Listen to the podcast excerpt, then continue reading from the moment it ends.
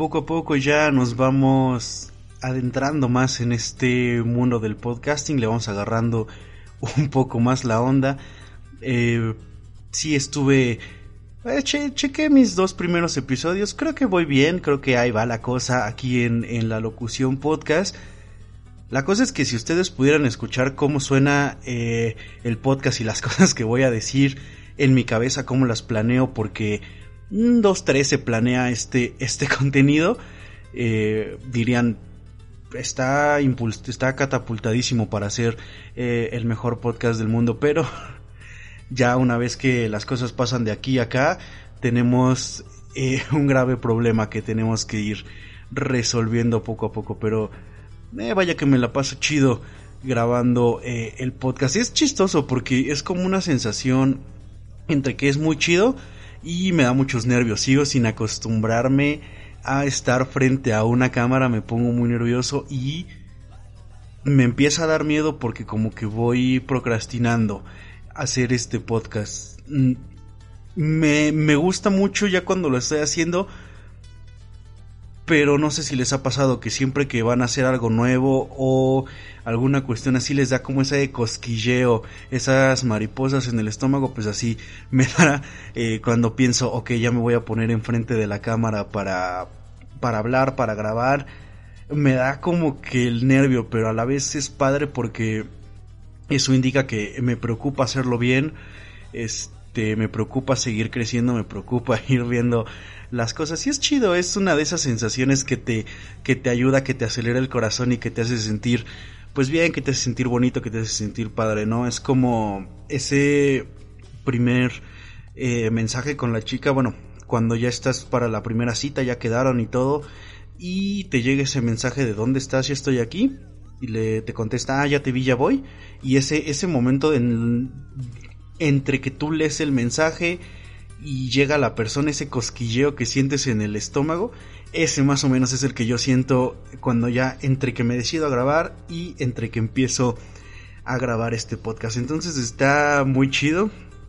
Y pues bueno, el chiste es seguir mejorando, seguir haciendo nuevas y diferentes cosas. Así que sin más nada, para arrancarnos ya con este podcast, primero quiero hacerles una recomendación, una recomendación musical porque esta semana de entre las cosas que han estado pasando pues un amigo mío eh, Boris Alexis y junto con otro amigo Mau Moncada que tienen un grupo que se llama The Kong. A los otros integrantes no tengo el gusto de conocerlos espero pronto. Espero incluso por qué no tener eh, algunos de ellos en este espacio para platicar echar echar coto pero bueno. Eh, el punto es que ellos acaban de sacar una rolita que se llama Instintos Animales la pueden encontrar en Spotify. De cualquier manera yo voy a dejar el link acá abajo. Les pondré un pedacito, pero la neta, pues no les sé cómo está este desmadre del copyright. Digo, no sé si ellos incluso tengan su rola con copyright, no creo. Pero, este, mejor no arriesgamos y dejamos la rola acá abajo. Lo que sí es, yo creo que les voy a poner aquí la, la portada de, de la rolita para que la vean. Y neta, primero que nada, felicidades porque la rola está muy, muy chida. Es un trabajazo increíble del que me, consta que ha sido todo un proceso, toda una evolución. De Boris es una de las personas que más tiempo tiene que conozco, lo conozco desde la desde la secundaria, yo lo he visto crecer, lo he visto evolucionar como persona, como músico, eh, soy consciente de las cosas que el güey ha sacrificado, de todas las ganas que le echa, de cómo se apasiona en los proyectos a los que se mete musicalmente, de cómo este busca de, qué otros lados sacar lana para poder financiar la parte de su música. Como el güey, o sea, se preocupa constantemente por mejorar, por nutrirse, este, de lo que esté en ese mundo. Y bueno, este trabajo es yo creo que una primera gran piedrita sobre la que se va a edificar algo muy chido. Entonces muchísimas felicidades, yo los admiro y los quiero muchísimo, les mando un saludo que espero que les llegue y pues nada, simplemente decirles eso, compartírselos porque es algo que me hace sentir muy muy orgulloso. Digo, si de por sí uno este vámonos a trabajos escolares, uno se le complica esa parte de los trabajos escolares de decir, hay que juntarse con más y organizar el equipo y checar los tiempos y que todos estemos en la misma sintonía y hacer estas cosas y hacer estas otras y ver y tú y yo y que no sé qué, pero yo tengo que hacer esto, pero tú tienes que hacer aquello, pero yo por qué, si esta otra persona no lo hace. Todos hemos pasado por esos líos y esos son únicamente trabajos escolares. Imagínense lo que es desde cero, sin a lo mejor los los recursos tan fácilmente a la mano para poder hacer las cosas armar un proyecto con otra gente tan chingón, este, ponerte a hacer música y poder arreglar todo para sacar algo así, neta, carnal, felicidades, síguele echando ganas, síguele dando por todo. Este, y pues nada, los invito a escuchar ese rolito. Esa es la recomendación de la semana. Una de las recomendaciones de la semana porque vamos a estar platicando de algunas cosas que he visto que me han latido por ahí. Entre ellas, otra que compartió eh, este carnal Boris en su muro de Facebook puso una publicación donde compartían un link de descarga de 16 películas de, de, de superhéroes, no son las de Marvel. Yo soy un poco eh, más teto de cómics que el promedio, no tan cabrón como la gente que sí sabe y puede hacer vlogs sobre eso y pasarse las horas hablando. Me, me considero un fanático muy, muy superficial a todo ese tipo de cosas pero me gusta bastante. Las compartió, son películas animadas del universo eh, de DC Comics, de la Justice League, y ya me las empecé a chutar. Vaya que qué joyitas de películas animadas se avientan. No voy a empezar con comparaciones porque creo que eso lo quiero dejar para otro video aparte. Creo que merece un video donde platiquemos de DC y de Marvel. Y si no lo merece, para mí sientes de todos modos lo voy a hacer porque es mi podcast. Pero bueno, eh, el chiste es que no es qué nivel de películas animadas se avientan, tiene un poquito de todo y me están latiendo bastante. Entonces creo que hasta ahora una de las que me ha latido más fue la de Los jóvenes titanes, el contrato de Judas, que peliculón. Y bueno, obviamente la primera la que sienta la base de este mini universo de películas es la de Justice League War, que también es una chulada de película digo, no voy a empezar a meterme en este debate, pero para mí DC, al menos en películas animadas, sí le den la madre a Marvel. Tampoco he visto muchas cosas animadas de Marvel. Yo soy de los que creció viendo Justice League Unlimited, que salía en, en este Cartoon Network. Entonces también si alguien se sabe alguna película animada de Marvel que diga la neta con esta yo creo que te hago cambiar de opinión, pues también eh, díganmela y posiblemente me la estaré chutando. Ese es el chiste, conocer algo nuevo, sobre todo ahorita en la cuarentena que no hay muchísimas cosas que hacer y que vaya que esas películas me han ayudado a pasar el rato. Dentro de esa misma categoría de superhéroes y les late ese desmadre y aunque no porque esta serie no tiene tanto que ver con superhéroes es un poco más crudo, un poco más real, pero no le quita que esté muy muy chida, es la de Lucifer, si no la han visto neta la están cagando muy muy cabrón porque es una de las series que más me ha atrapado. Digo, de entrada yo soy muy complicado para empezar a ver una serie. Eh, como que veo la lista de capítulos y digo, ah, son demasiados o sé que va a tardar en atraparme. No sé, no es tan fácil que yo comience a ver una serie, pero neta cuando me engancho me paso las horas, los días eh, en un maratón hasta que la hasta que la termino. Y ese fue el caso con la de Lucifer, neta tenía muchísimo que una serie no me atrapaba como me atrapó esa. Eh, la premisa es eh, el diablo se toma unas vacaciones del infierno para irse a Los Ángeles y en ese proceso termina convirtiéndose en un detective al lado de una compañera. Entonces, la neta, vaya que es una serie que merece muchísimo la pena de, verse. La premisa está con madre porque con eso pudieron jugar. Eh, hacen muchos chistes en torno a esta parte de ser eh, el diablo. Y está súper bien pensada, súper bien trabajada. Y si eres una persona a la que le gusta llevar las cosas un poco más allá en cuanto a, a cómo ver una serie o a cómo comprenderlas, o si te gusta toda esta onda como de ser un poco más analítico, un poco más como espiritual o no sé, es que no es una serie que toque tanto la parte religiosa. Sin embargo, pues está implícito. Juegan con ella muy chido en un nivel que si por ejemplo tú eres no eres que si tú eres religioso no te va, no va a ser ofensivo, sino que te va a poner a pensar un chingo de cosas y si no eres religioso también te va a poner a pensar en un chingo de cosas, pero tampoco te va a abrumar con temas religiosos. Está súper bien equilibrado al modo de que es súper disfrutable y... o sea, es, es, es una sí o sí que la tienes que ver.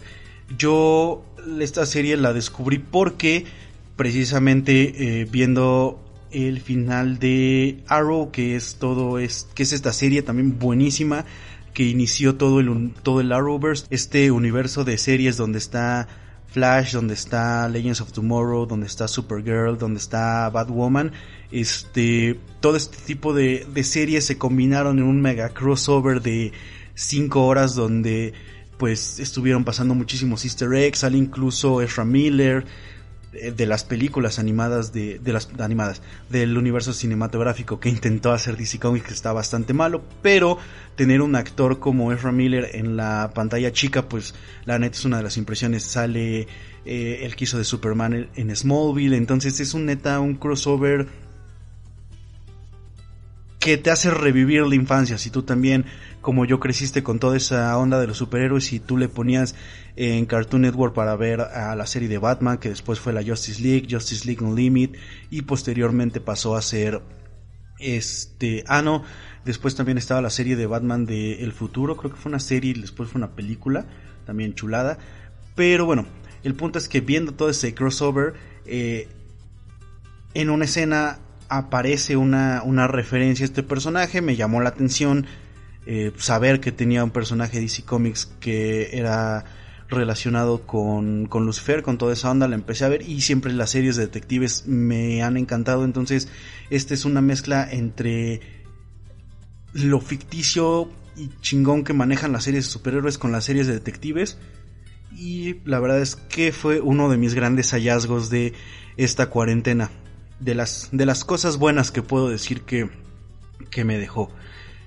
Esta cuarentena que para cuando esté yo subiendo este podcast lo estoy grabando un par de días antes para no cagarla y si la cago pues poder arreglarlo. Pero bueno el chiste es que cuando esté subiendo yo este video es mi día 100 de la cuarentena 100 días no manches ya casi me aviento un tercio de año encerrado y neta en encierro total yo sí no ha sido de que he tenido la necesidad de salir, digo, afortunadamente gracias a Dios no la, no la he tenido y pues he tratado de respetar la cuarentena en lo más que, en lo más que se puede. En mi caso pues ha sido en su totalidad y está muy cabrón, está muy cabrón ya haber llegado a los 100 días encerrado, ha pasado mucho.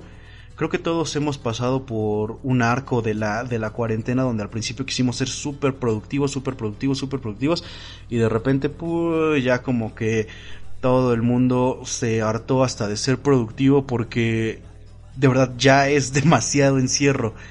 Eh, llegamos a...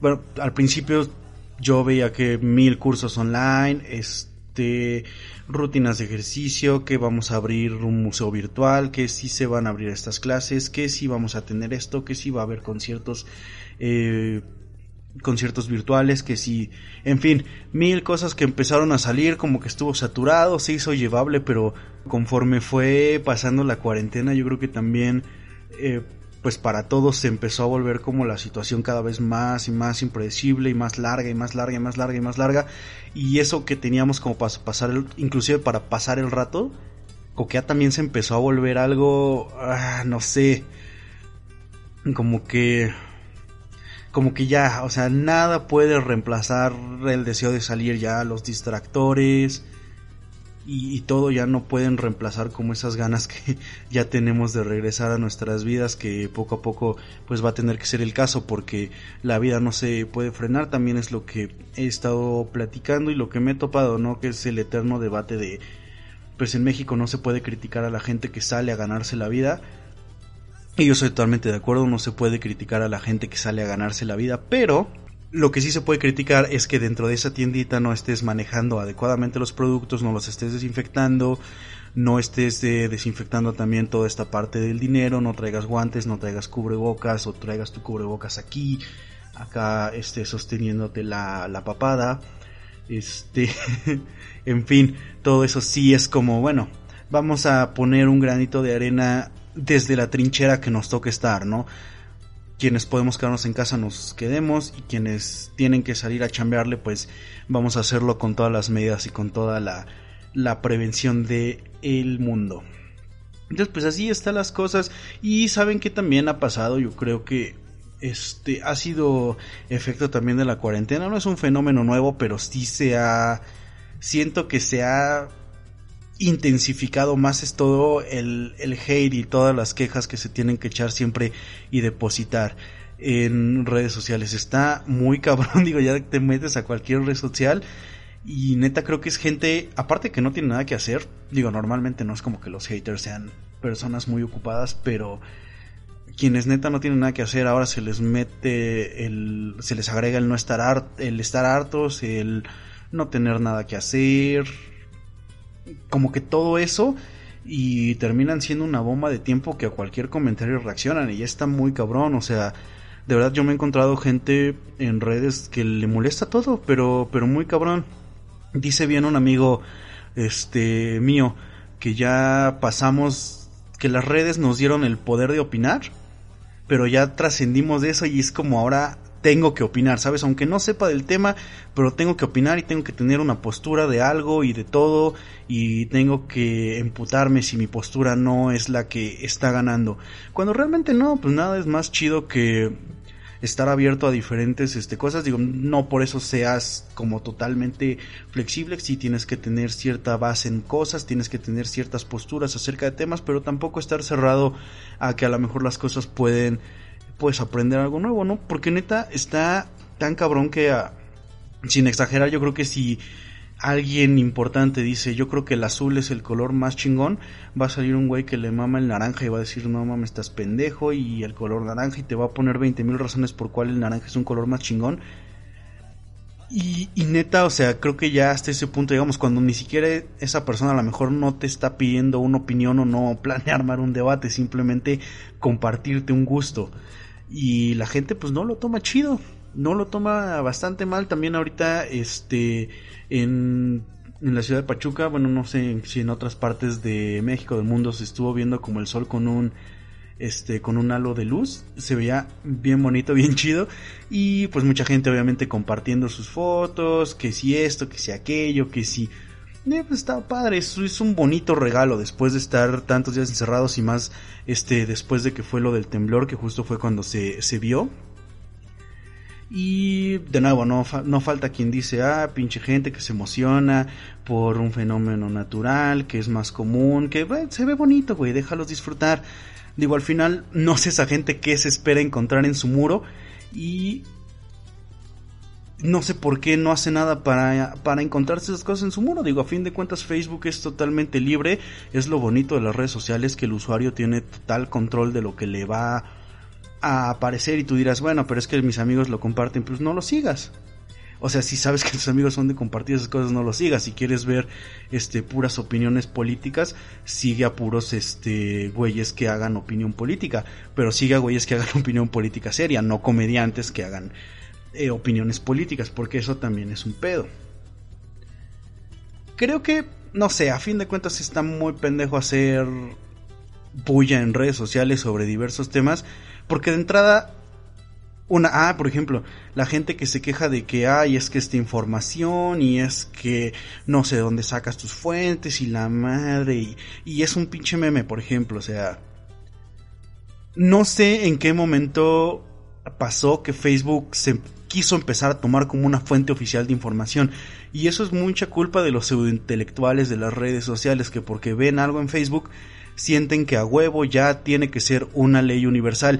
Y si Facebook está mal, bueno, quien lo compartió en Facebook está mal, tienen que hacer mierda esa cosa porque en Facebook solo puede existir verdades absolutas y leyes universales que son las que únicamente ellos tienen en la cabeza y tienen que iluminar al mundo.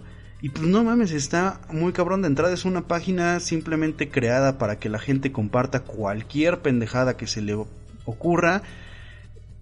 Y no más, o sea, no esperen más de esa red social que sea como de cualquier red social, no esperen que sea una fuente de información eh, súper fidedigna.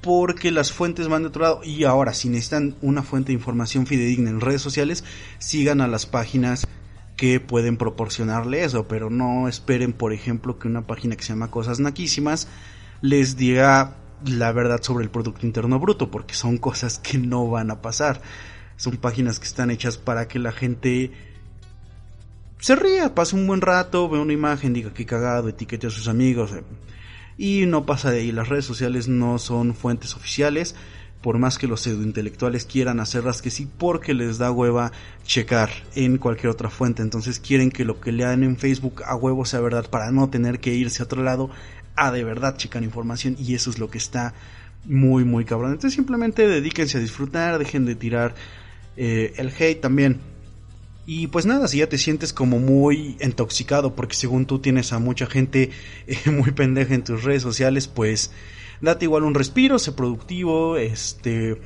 desinstala un rato tu desinstala tu Insta, descárgate algún jueguito, no sé, o sea un poquito más productivo, digo, a fin de cuentas si lo estás haciendo y si te estás quejando en redes es porque tú eres una persona eh, muy inteligente que tiene mejores cosas que hacer con su tiempo. Así que, pues, ¿para qué también pierdes el tiempo discutiendo? Y si no es así, pues mejor. Mira, nos callamos y, y ya todos somos felices. Dejamos a la... Bueno, mira, no, no te voy a dar el consejo de sé feliz, simplemente deja que la gente que sí es feliz, sea feliz y si tú quieres ser amargado, pues amárgate eh, dentro de tu propio mundo. Acuérdate que las libertades de uno terminan donde empiezan las de los demás. Entonces, pues nada, igual ya les dejé una recomendación de serie para que se desintoxiquen un rato de redes sociales, ya les dejé una recomendación de, de rolita. Hicimos esta última paradoja donde estoy usando una red social, que no sé si YouTube es una red social, pero bueno, la estoy usando para quejarme de quienes se quejan en redes sociales. Pero es que sí, o sea, a fin de cuentas no tiene ningún sentido. Y es muy chistoso porque voy a entrar en un poco términos de comunicólogo. Eh, wannabe comunicólogo, pero pues tengo que intentar justificar estos cuatro años de, de carrera. Donde YouTube te da, YouTube, donde cualquier red social, el Internet en general te da la oportunidad de ser tanto generador de contenido como emisor, como receptor, este, como medio, todo al mismo tiempo. Entonces, tú estás inmerso en todo un, un proceso donde tú tienes full control de lo que estás viendo, de lo que quieres y no quieres consumir.